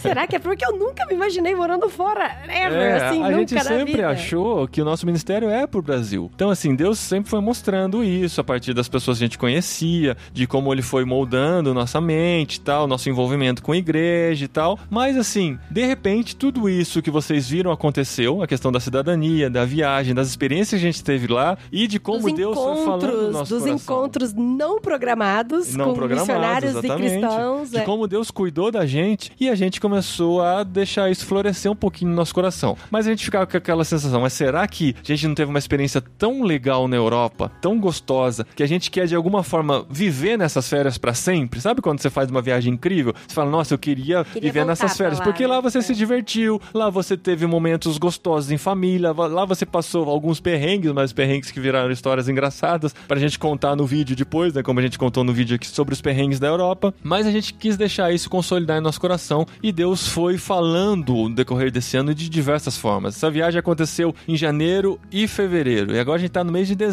com a coisa bem mais consolidada no nosso coração. A gente tá muito imerso aqui, né, em tudo que a gente faz e tal. Mas a gente sempre sentiu que Deus parece que tava querendo empurrar a gente pra algum lugar, a gente não sabia o quê. Mas a gente sempre Nem esteve onde. disposto. Mas a gente A sempre partir esteve do momento que a gente disposto. saiu do trabalho na igreja, a gente começou a falar, inclusive, com todo mundo, assim, e orar a Ah, onde respeito disso. vão? Todo mundo pergunta, né? Pra onde É, e agora? vão? O que vocês vão poder falar? A gente não tem motivo pra sair daqui. Mas pra onde Deus nos enviar, a gente vai. Pode ser qualquer lugar, absolutamente qualquer lugar. lugar. do mundo, é. Então a gente teve essa experiência na Europa, eu tive a experiência na Ásia, a gente teve a experiência no GMC da semana retrasada, em que a gente recebeu gente do mundo inteiro e tal, e as coisas foram acontecendo. Alguns pontos importantes nessa caminhada durante esse ano. Um mês depois da nossa viagem, a gente foi visitar um casal de amigos nossos em Sorocaba, Katsui e Fábio, que foram muito importantes em todo esse processo. A gente passou o fim de semana lá com eles, com a família e tal. Passamos o sábado, contamos tudo que Deus estava falando com a gente com relação à Verdade. Espanha, e Foi um- Europa. é, foi um mês depois, foi então, aí então que a gente resolveu conversar sobre isso, Sim. né? Olha E só. a gente contou toda a nossa viagem, como as coisas aconteceram, o que Deus estava falando com a gente. E assim, foi a primeira vez que a gente contou essa história. A Adri Aham. contava um ponto de vista, eu contava do outro. A gente foi percebendo que os pontos de vista eram meio parecidos e tal, de nós dois. Ai, só um detalhe, as crianças estavam dormindo. Aham. Elas não ouviram nossas histórias. É, né? os meninos não ouviram. E eles nos aconselharam, falaram pra gente como é que funciona a questão do chamado missionário, como que a gente vai entendendo isso da nossa vida e tal. Aí eles falaram, legal que vocês estão aqui porque amanhã vai ter um casal de missionários, tem um, um evento missionário na nossa igreja, vai ter um casal de missionários lá dos Estados Unidos que já trabalharam na Venezuela e tal, e vai ser legal vocês conhecerem e tal, né? Tiraram algumas dúvidas com eles, né? Falaram, ah, legal, vamos lá sim, né? A gente vai. É, mas um pouquinho antes ela falou assim: não, e eu acho que assim, a gente vai orar por vocês e vocês continuem orando pra Deus mostrar pra vocês o que, que é pra vocês fazerem. Uhum. Aí eu até brinquei, falei, ai, Cat, Deus podia ser tão claro comigo, né? Tipo assim, pra eu não ter dúvida, sabe? Porque tem filho, envolve um monte de coisa. E ela, não, André, fique em paz, ele vai ser, você vai ver, ele vai ser. Aí a gente foi na igreja no domingo de manhã e o pastor foi lá, nesse missionário, foi lá, pregou. E quando ele começa a pregação, ele começa a se apresentar. Eu e minha esposa somos missionários aqui da igreja há tanto tempo. Passamos, sei lá, oito anos na Venezuela, trabalhando lá com os venezuelanos e tal. Plantamos uma igreja lá. Depois Deus nos direcionou para os Estados Unidos para trabalhar com imigrantes lá nos Estados Unidos. E agora, assim, depois de, sei lá, 20 anos fora do Brasil, Deus está nos direcionando para um novo desafio. E eu nem falei para a igreja ainda e tal, mas eu quero compartilhar com todos agora de uma vez. Eu sei que isso vai ser importante compartilhar isso com vocês de que Deus está nos conduzindo para Madrid, na Espanha. Cara, foi muito louco, porque daí ele fala assim: e eu gostaria de compartilhar com vocês, antes de falar das nossas ideias de por que, que a gente vai pra Madrid, de falar pra vocês olharem por Madrid, pra vocês olharem, orarem, pra se mobilizarem por Madrid. Porque assim, as pessoas às vezes estão tão imersas em outras situações que perderam o foco e perderam o olhar pra Espanha e pra Europa no geral, né? Uhum. E aí ele começou a levar um monte de dado de tudo que a gente já tinha ouvido da boca do Nildo, por exemplo, Aham. sabe? E colocar um monte de foto dos pontos que a gente tinha ido com o Rafael. Aham. E falar sobre a realidade evangélica de que a gente tinha ouvido da boca da Esther. É. Daí a gente falou, caramba, parece que Deus foi traçando toda a história, assim, É. pra gente ouvir disso, sabe? Porque assim, a gente amou a Itália, a gente amou Barcelona, que como cidades são incrivelmente mais Ah, espetaculares. gente, são mais sensacionais que Madrid do mesmo. que Madrid. Mas a gente sentiu o nosso coração se aquecer com o desafio de Madrid, com o que Deus fez na nossa vida quando a gente passou por Madrid, que era uma cidade que a gente não esperava nada, sabe? E daí, assim, depois de tudo isso que aconteceu, a gente encontrar um missionário que estava se voltando para Madrid, falando do desafio de Madrid, de como é importante a gente pensar nessa cidade, pensar na Espanha e pensar nessa realidade, eu virei pro Fábio Pakatsui e falei assim: a gente tá ficando doido ou Deus tá falando alguma coisa pra gente Foi mesmo? muito legal, foi muito legal. Eles ficaram meio assim, cara. Tem umas é coisas incrível. que a gente. É. Mas aí, de novo, né? A gente fica assim naquelas, Deus, a gente quer muito servir, a gente quer ser útil, a gente não quer fazer nada mais daquilo que o Senhor tá colocando nas nossas mãos, mas a gente quer fazer exatamente aquilo que o Senhor quer que a gente faça. E aí a gente continuou orando, continuou conversando com algumas pessoas. Aham. Teve um ponto muito importante dessa caminhada também, que alguns dias depois dessa conversa com o Fábio Katsui, a gente teve uma reunião da equipe da CEPAL. A CEPAL é a nossa organização missionária, a gente é dividido por regiões, e a gente é aqui da região interior de São Paulo, e dessa equipe eu sou o líder, né? Então a gente se reuniu aqui em casa para tomar um café, e três casais de missionários vieram aqui pra gente, e a gente contou toda essa história para eles até então, o que já tinha acontecido, e como Deus estava falando com a gente sobre o desafio transcultural e de como a gente entendia que Deus estava, de alguma forma, nos direcionando para Espanha, especialmente para Madrid. Não, e ó, e desses três casais é muito interessante. Um casal tava se preparando pra ir pra Tailândia, hoje eles estão na Eu Tailândia. encontrei eles lá, o Thiago e a Mila, O inclusive. outro casal, a Val é filha de americano e os pais vieram pra cá, então é assim, ela é criança de terceira cultura. E o outro casal é o Josué Campanhã e a Raquel, que trabalham com planejamento, estruturação e conversas E e, projetos. E todos eles mesmo. são missionários da CEPAL. E eu falei, caramba, que legal. Eu acho que vai ser uma boa, assim, né, pra gente, gente- abrir o nosso coração pra a gente eles.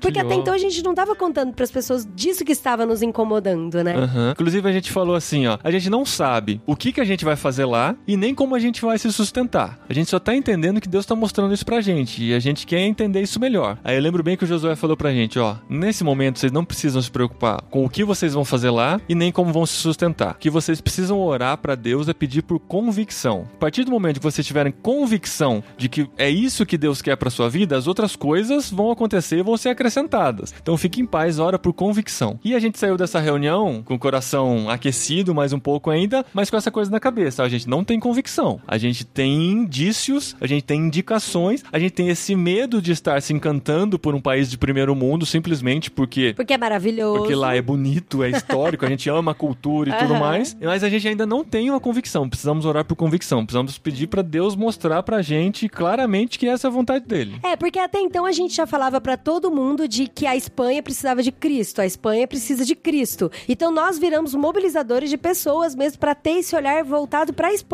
né? Mas aí, aí a gente ficava, amor, a gente é comunicador, a gente tem podcast. Será que não é pra gente fazer isso mesmo, sabe? É mobilizar e conectar pessoas pra Espanha?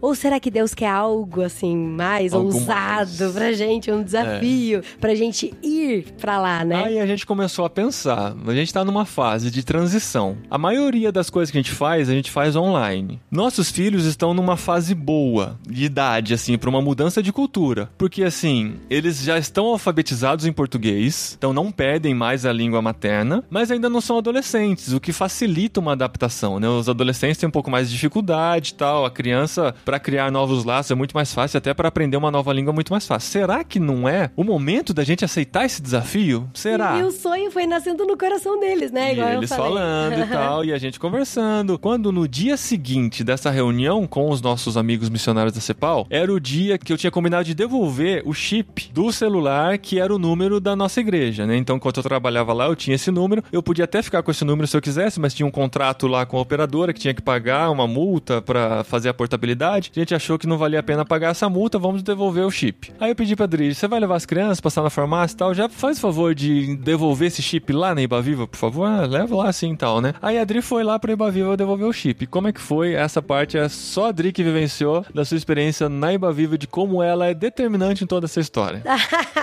Não, e é engraçado porque daí eu chego na Iba Viva e faço bagunça com todo mundo, né? Converso com os pastores e tal, aquela barulheira no corredor, todos eles acabam saindo pra ir tomar café comigo na cozinha. E eles perguntaram, né, como que a gente tá e tal. E eu falei, ah, a gente tá orando pra Deus, né, pra ver quais são os próximos passos da nossa vida, né, com relação ao nosso futuro e tal. E a gente tá orando pra ver o que, que Deus quer da nossa vida, sempre, né? A gente sempre quer saber o que, que Deus quer que a gente faça. A gente não quer se envolver mais em coisas que Deus não quer que a gente faça e fazer exatamente aquilo que Ele quer que a gente faça, né? então daí eu falei, não, inclusive vocês podem continuar orando pela gente e tal. E eu fiz uma bagunça com eles aí, foi muito divertido. Devolveu o chip. Devolver o chip. Imagina se eu faço bagunça e esqueço de devolver o chip. Daí eu volto pela secretaria e aí a secretária fala pra mim, Dri, eu gosto tanto de vocês, o Paulinho é um cara tão especial, ele faz muita falta aqui, né? Oh. E eu quero muito orar por vocês, assim. Você quer. Pô, coloca um pedido de oração, assim, pra eu orar por vocês e tal. É por dinheiro, né? Porque vocês perderam emprego, estão sem dinheiro. Eu falei, olha, se você quiser orar por dinheiro, pode orar e tal. Mas na verdade a gente, na real, não se preocupa muito, muito com isso, né? É, a gente sabe a gente que Deus sabe- cuida. Exato. A gente sempre teve essa ciência, né? De que é Deus que nos sustenta, independente de onde vem esse dinheiro, sempre o primeiro vem de Deus. Então a gente Sim, não é. tinha essa preocupação e não tem até hoje. É, e a gente só pede pra Deus nos mostrar da onde que vem as fontes, né, financeira Aham. pra isso. E aí eu falei: "Não, a gente quer orar por convicção. Você pode orar pra mim por convicção?" E ela: "Como que é assim?" Aí eu lembro certinho que você não tá me vendo, tá? Mas eu lembro que eu bati a mão no meu peito e eu falei assim: "Porque eu tenho certeza que hoje entregando o chip, nós cortamos todo o vínculo empregatício com a igreja, apesar de gostar da igreja, da visão da igreja, e a gente vai continuar vindo aqui, a gente vai continuar sendo membro. Mas seria o vínculo último laço, né? É, a última relação, assim, que a gente tinha, assim, era o chip que ainda faltava devolver pra gente finalizar esse capítulo, digamos assim. Sim, aí eu peguei, coloquei a mão no meu peito e falei assim, porque hoje eu estou preparada, aí eu abri os braços, pra ir pra onde Deus quiser me enviar. E aí ela falou: "Não, então eu vou orar por vocês. Pode deixar, manda um beijão pras crianças e pro Paulinho".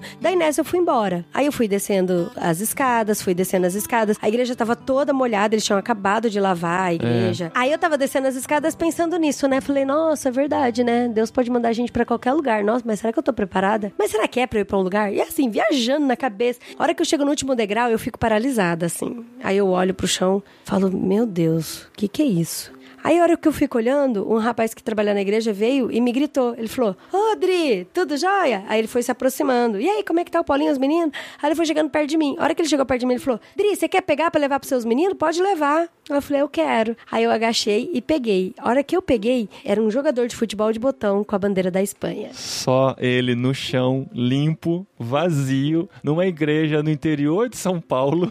Cara, foi. Aí isso eu fiquei, e ele nossa. tá aqui na nossa é. frente agora, serve de memorial pra gente. Tô olhando pra ele agora. Eu vou colocar essa história também no meu Instagram e eu vou colocar a fotinha dele e vocês É. podem procurar lá pra ver. E assim, pra gente não deixar o programa tão longo, porque realmente, gente, Deus foi mostrando pra gente de várias formas, através de várias bocas de pessoas falando, Uhum. muito da boca dos meus filhos, dos meus filhos acordarem de madrugada e falar: "Mamãe, acabei de sonhar com a Espanha". Uhum. E eu sonhei que a gente tava falando de Jesus. E assim, não que a gente fique falando o tempo todo. Muitas vezes a gente fica semanas sem falar pra não deixar os meninos ansiosos. E aí eles vão lá e falam. Do nada, assim, sabe? Ah, mamãe, sonhei com a Espanha hoje. E Deus foi amadurecendo isso, foi consolidando isso durante esse ano. A gente falou com algumas pessoas mais chegadas, compartilhou isso. É, a gente até compartilhou com os pais, com família e alguns Aham. amigos falando: olha, não tem nada certo ainda, mas a gente tá sentindo de que Deus tá nos movendo pra lá. E a confirmação começou a vir, a confirmação definitiva começou a vir quando a gente teve as principais conversas. Porque nós, como missionários, nós estamos ligados a uma organização missionária e a uma igreja que nos recebe e nos envia. No momento, nós somos missionários da CEPAL dentro da nossa igreja. A igreja para a qual nós viemos para cá, em Vinhedo, estávamos envolvidos até o final do ano passado. Então a gente pensou, vamos conversar com a CEPAL e conversar com a igreja para entender se eles entendem dessa forma também. Até que um mês atrás nós tivemos o retiro da CEPAL e conversamos com vários missionários, especialmente com o diretor-geral, diretor transcultural, diretor pessoal e o responsável pela mobilização. E todos eles foram unânimes em dizer que nós estamos preparados para um desafio como esse. Vamos ser o primeiro caso de missionários nacionais dentro da CEPAL que migram para o transcultural, mas pelo que já mostramos durante esses 12 anos de CEPAL, nós estamos preparados para encarar um desafio assim e que nós podemos dar continuidade nesse processo. E é muito louco porque, assim, eu e Paulinha, a gente nem tinha se conversado sobre isso. Mas a gente entendido nos nossos corações de que, dependendo da resposta da CEPAL ou da igreja, isso influenciaria muito na nossa decisão. Sim. E assim, e ah, porque a gente muito... entende que isso é fundamental, né? Como missionários, a gente ter o aval da igreja e da organização. Não, mas, mas então, mas o que eu tô querendo falar não é nem questão de aval, é, É. questão de incentivo Sim, mesmo, de isso falar, faria cara... diferença pra é, gente ter a certeza, e de a convicção, resposta né? de oração mesmo, Sim, né? com certeza. Porque às vezes eles falam, não, vocês podem ir, eu acho super interessante. Eu acho que a CEPAL nunca falaria que a gente não poderia ir, mas talvez não agora. Talvez daqui três anos, daqui cinco anos. Vocês têm que se e a preparar resposta mais, que a gente tem, assim, vocês estão preparados pra ir a qualquer momento. Aham. A gente tá junto com vocês pra montar projeto, pra desenvolver todos os treinamentos culturais que vocês precisam, mas preparado pra ir vocês já estão. E aí isso pra mim foi uma resposta muito forte, sabe? Uhum. Sim. Então, chegava a segunda fase, que a gente precisaria conversar com a nossa igreja. Até então, a gente não tinha falado nada ainda com a igreja, tá? Era uma coisa que estava no nosso coração, a gente estava falando com os amigos mais próximos. Então, chamamos primeiro o pastor de missões da nossa igreja para conversar. E é um ministério de missões que está se estabelecendo agora, está sendo reformulado e tal. E ele acabou de assumir, até hoje a igreja não tinha um pastor de missões, era só uma equipe. Ai, gente, um isso conselho. foi uma alegria muito particular nossa também, Sim. né, amor? Porque a gente tem muito carinho pelo pastor de missões e, E pela, visão igreja. e pela A igreja. gente quer desenvolver E missões a dentro gente da ficou igreja. pulando aqui, vibrando. Foi muito engraçado que um colega meu falou: Nossa, por que, que você tá tão feliz? O que, que aconteceu? Eu Falei, não, porque agora a minha igreja tem pastor de missões. Ele, é, que legal. E a gente marcou com ele, é um grande amigo nosso. Foi ele que nos trouxe, inclusive, para Vinhedo, né? Quando ele ainda não era pastor de missões. Agora ele assumiu e a gente contou toda essa história para ele e a reação dele foi muito positiva. A gente ficou muito feliz de ele ver como uma grande oportunidade da igreja nos enviar também. E isso tranquilizou finalmente nosso coração. Mas a gente ainda precisava falar com o pastor principal, que é o André. A gente marcou um café com ele, contou toda a história novamente, mostrou como nós estávamos amadurecendo essa ideia e como nós já estávamos convictos de que era isso que Deus queria da gente. Ele também aprovou essa ideia e nós estamos caminhando junto com a CEPAL e com a nossa igreja e a nossa família no sentido de sermos enviados para a Espanha em 2020. 2020. então, ano que vem estaremos de mudança para a Espanha. Sim, e quanto gente. antes vocês imaginam? Sim, gente. Então, voltando, respondendo as respostas do Josué Campanhã, nós não sabemos como vamos nos sustentar ainda. Nosso projeto está em andamento, mas a convicção a gente já tem. Nós já temos essa convicção e temos a paz, principalmente a paz em Deus, de saber que Deus está nos direcionando. Mas aí você se pergunta, e agora? O que será do nosso ministério? O que será O que de irmãos.com? De irmãos.com, Vocário, MTB, CEPAL, tudo que a gente está envolvido. Gente, o que a gente quer fazer é continuar mobilizando missões e vocação no Brasil. Porque a gente entende esse nosso chamado. O nosso chamado é esse. A gente quer fazer pessoas olharem para missões. Só que agora a gente quer fazer de uma forma diferente. A gente quer fazer do campo missionário. A gente quer estar lá. lá. A gente quer experimentar. a gente quer viver a experiência transcultural para poder falar com mais propriedade, obviamente, e para ser dessa linha de frente, para poder evangelizar transculturalmente, para poder alcançar outras pessoas em outros países e ajudar nesse movimento que está acontecendo de olhar para os países que têm pouca representatividade evangélica e ajudar a igreja que está lá e poder se envolver, se relacionar com os europeus, se relacionar com os espanhóis, chegar na vida deles através das estratégias que nós estamos traçando, que tem muito a ver, aí você já deve ter imaginado há algum tempo, que tem muito a ver sobre o que nós estamos falando na nossa série Jet Lag aqui de irmãos.com. Sim.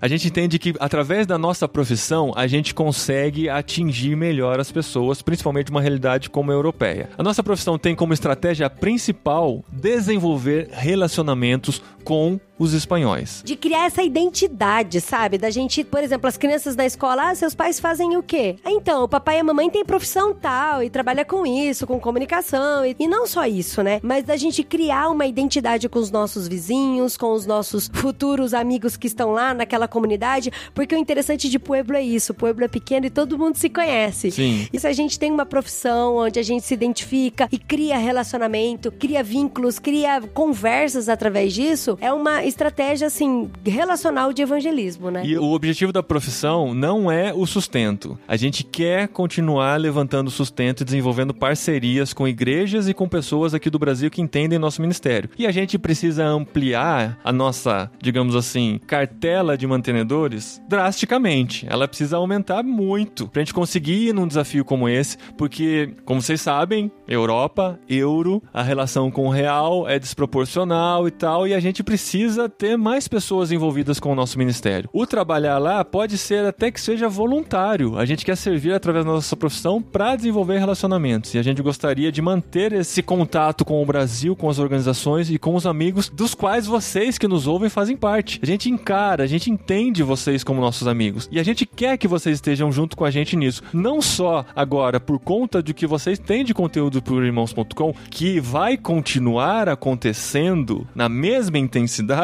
só que com muito mais paixão missionária agora, porque a gente vai estar no campo, mas que também entendem que nós estamos lá com mais um propósito que é de alcançar, de levar o evangelho para os espanhóis, para a Europa, de ser instrumento de Deus nesse movimento que está acontecendo. Que fique bem claro, a gente não se entende como a resposta para a questão do evangelho na Europa. Não, não. A gente não vai A gente fazer isso só foi- sozinho. é, não, com certeza. E assim, a gente não gostaria de arrumar um emprego 100%, porque nós temos estratégias elaboradas, coisas que a gente já faz aqui no Brasil. Então a gente tem os nossos projetos, a gente tem irmãos.com, a gente tem os voluntários, nós temos pessoas que nós discipulamos, que nós caminhamos, que nós nos relacionamos. E se a gente arrumar um emprego em full time, a gente não vai conseguir nos dedicar a esse viés de missões que a gente quer fazer. Então, por isso que nós entendemos como estratégia o part-time de trabalho, mas também fomentar essa consciência missionária através de amigos, igrejas e organizações. Então, nós estamos aqui agora convidando você que está nos ouvindo aí com a gente nesse projeto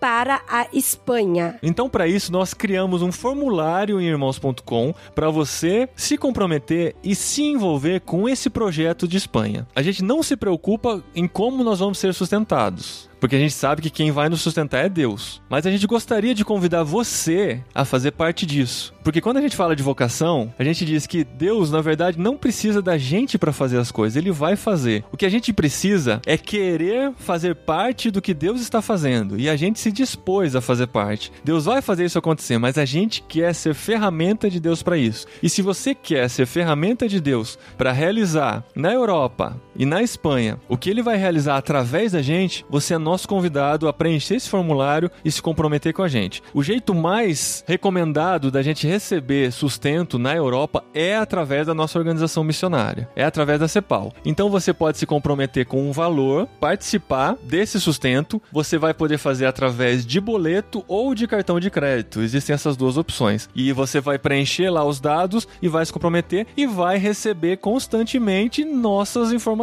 diretamente nas redes que você resolver receber, né? A gente vai produzir conteúdo para redes sociais, para WhatsApp, para Telegram, para e-mail e tal, e você vai acompanhar dia a dia da nossa adaptação, das nossas ações, de como a gente vai se envolver com os espanhóis e com a realidade europeia, e você vai junto com a gente nesse projeto que Deus colocou no coração das crianças, colocou nos nossos corações. Nós dissemos sim, nós vamos, e a gente está compartilhando com vocês aqui nesse último podcast do ano para ficar aquele gostinho de 2020 já Sim, antecipado na sim. nossa boca. E, gente, pra gente vai ser um baita de um privilégio contar com vocês embarcando com a gente nesse projeto, participando da nossa vida, da nossa vida como família, do que a gente vai fazer lá, assim, do que Deus já preparou pra gente realizar lá, né? Então, a gente tá ansioso, tá com borboletas no estômago, mas Uhum. a gente tá muito, muito, muito feliz. Então, participe com a gente, venha com a gente nesse projeto. A gente tá produzindo um PDF onde a gente vai divulgar nas redes sociais pra você baixar ele depois pra compartilhar pra sua igreja, pros seus amigos, trazer mais gente aí junto com a Sim. gente nesse projeto. É, e vocês que, assim, conhecem a gente há bastante tempo, andam com a gente, ouvem nossos conteúdos e tal, e conhecem a seriedade do que a gente faz, né? Tem uma coisa que a gente já demonstrou nesse tempo todo é persistência, né? Com 21 anos de site, quase 22 anos de site, quase 14 anos de podcast e tal, o que a gente pega pra fazer, a gente faz até Deus nos mostrar um caminho diferente. A gente entende que o caminho agora é poder realizar essa mudança, encarar esse novo desafio, continuar fazendo o que estamos fazendo online para levar mais pessoas pensando em missões aqui nesse Brasil. Mas você pode ser um embaixador dessa causa também, levando para sua igreja o desafio, levando para amigos que você acredita que podem se interessar em se envolver, indicando esse episódio do podcast para as pessoas ouvirem, entenderem todo esse chamado, como aconteceu. Tem muitos detalhes dentro disso, mas também se a gente fosse contar todos, teria três horas de episódio Sim. aqui. Mas, gente, eu, amo contar os detalhes, viu? Se você Aham. quiser saber mais, pode escrever pra mim que eu É, conto. quiser conhecer, nos convidar para contar a sua igreja, alguma coisa assim, a gente tem esse começo do ano aí para fazer isso e a gente quer que vocês estejam com a gente. A gente entende que Deus vai à frente e que ele estará conosco, né, na promessa lá de Mateus 28, que ele estará conosco todos os dias até a consumação dos séculos e que ele vai levantar pessoas para ajudarem isso a acontecer e a gente conta muito com vocês, sabendo do sustento de Deus, mas da parceria de vocês como nossos amigos, ouvintes e parceiros. E Então se liga aí no formulário irmãos.com barra na Europa. Porque é irmãos.com lá na Europa. Entra aí no formulário irmãos.com barra na Europa, preencha e venha com a gente nessa aventura. Eu acho que é uma das maiores aventuras da minha vida. Com certeza, com certeza. Se esse foi o ano mais incrível da nossa vida, imagina, os próximos. Imagina o que não vem em 2020.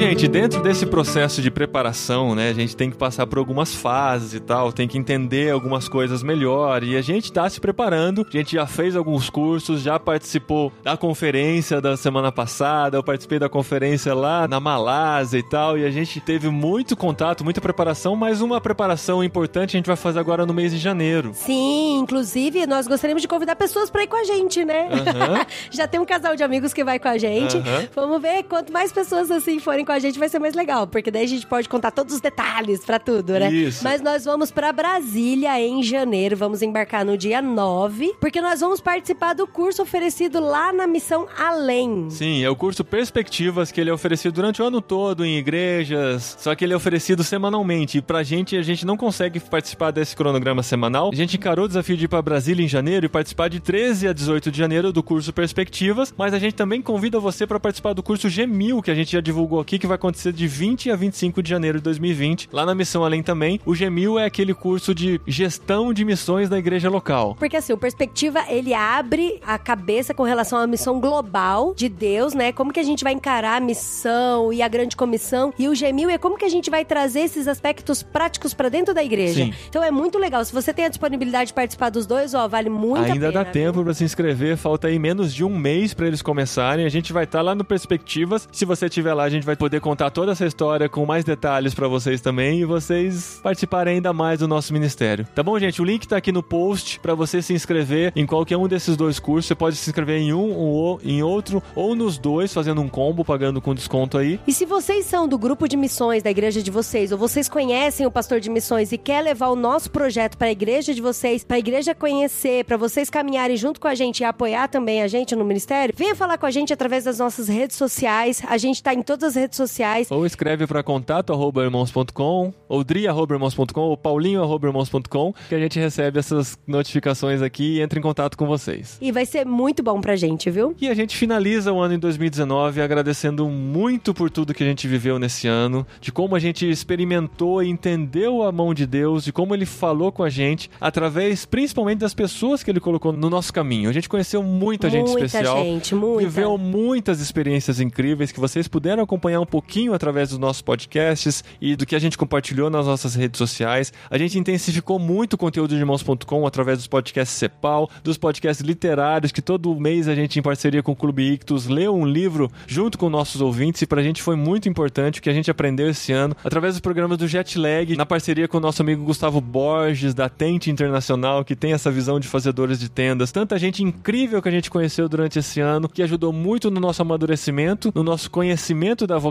no nosso conhecimento de missões, né? A gente gravou vários programas missionários, a gente fez o panorama do movimento missionário brasileiro, porque a gente já estava querendo entender e conhecer mais e se envolver mais. Então, vocês, quando ouvem o nosso podcast, vocês já compartilham um pouco da nossa história, porque se você pensar, né, a gente começou o podcast antes de ter filho, a gente notificou quando a gente se tornou missionários da CEPAL, a gente notificou quando estávamos grávidos do André depois do Daniel. A gente já teve o André participando do podcast Irmãos.com e do Daniel também algumas participações. Então a nossa vida está aqui dentro do podcast e a gente poder compartilhar isso com vocês é uma alegria muito grande. A gente agradece muito pela parceria de todos vocês e a gente quer continuar mais intensos ainda em 2020, entendendo que isso aqui é muito mais do que algo que a gente faz nas nossas horas vagas, a gente faz porque a gente entende a importância disso. Essa é a nossa vocação de comunicar o reino de Deus, esse é o nosso ministério e essa é a nossa forma que entendemos de comunicar aquilo que Deus tem feito em nossa vida. É por isso que a gente agradece por todos vocês que estão com com a gente. Sim, eu gostaria de agradecer também a minha sogra e meu sogro pela cidadania europeia. Foi que abriu as portas pra tudo aqui. Obrigado mesmo, mãe e pai. Obrigado a todo mundo que caminha junto com a gente, ajuda a Sim. gente a enxergar o próximo passo E vocês são muito especiais pra gente, de verdade, viu? Muito bem, gente. Feliz Natal, feliz ano novo. A gente se vê de novo E um no começo próspero de ano novo. 2020. Não, você não fez direito. É Feliz Natal e um, E um próspero, ano, novo. Falou, gente. Até A gente 2020. Se vê em 2020. Valeu.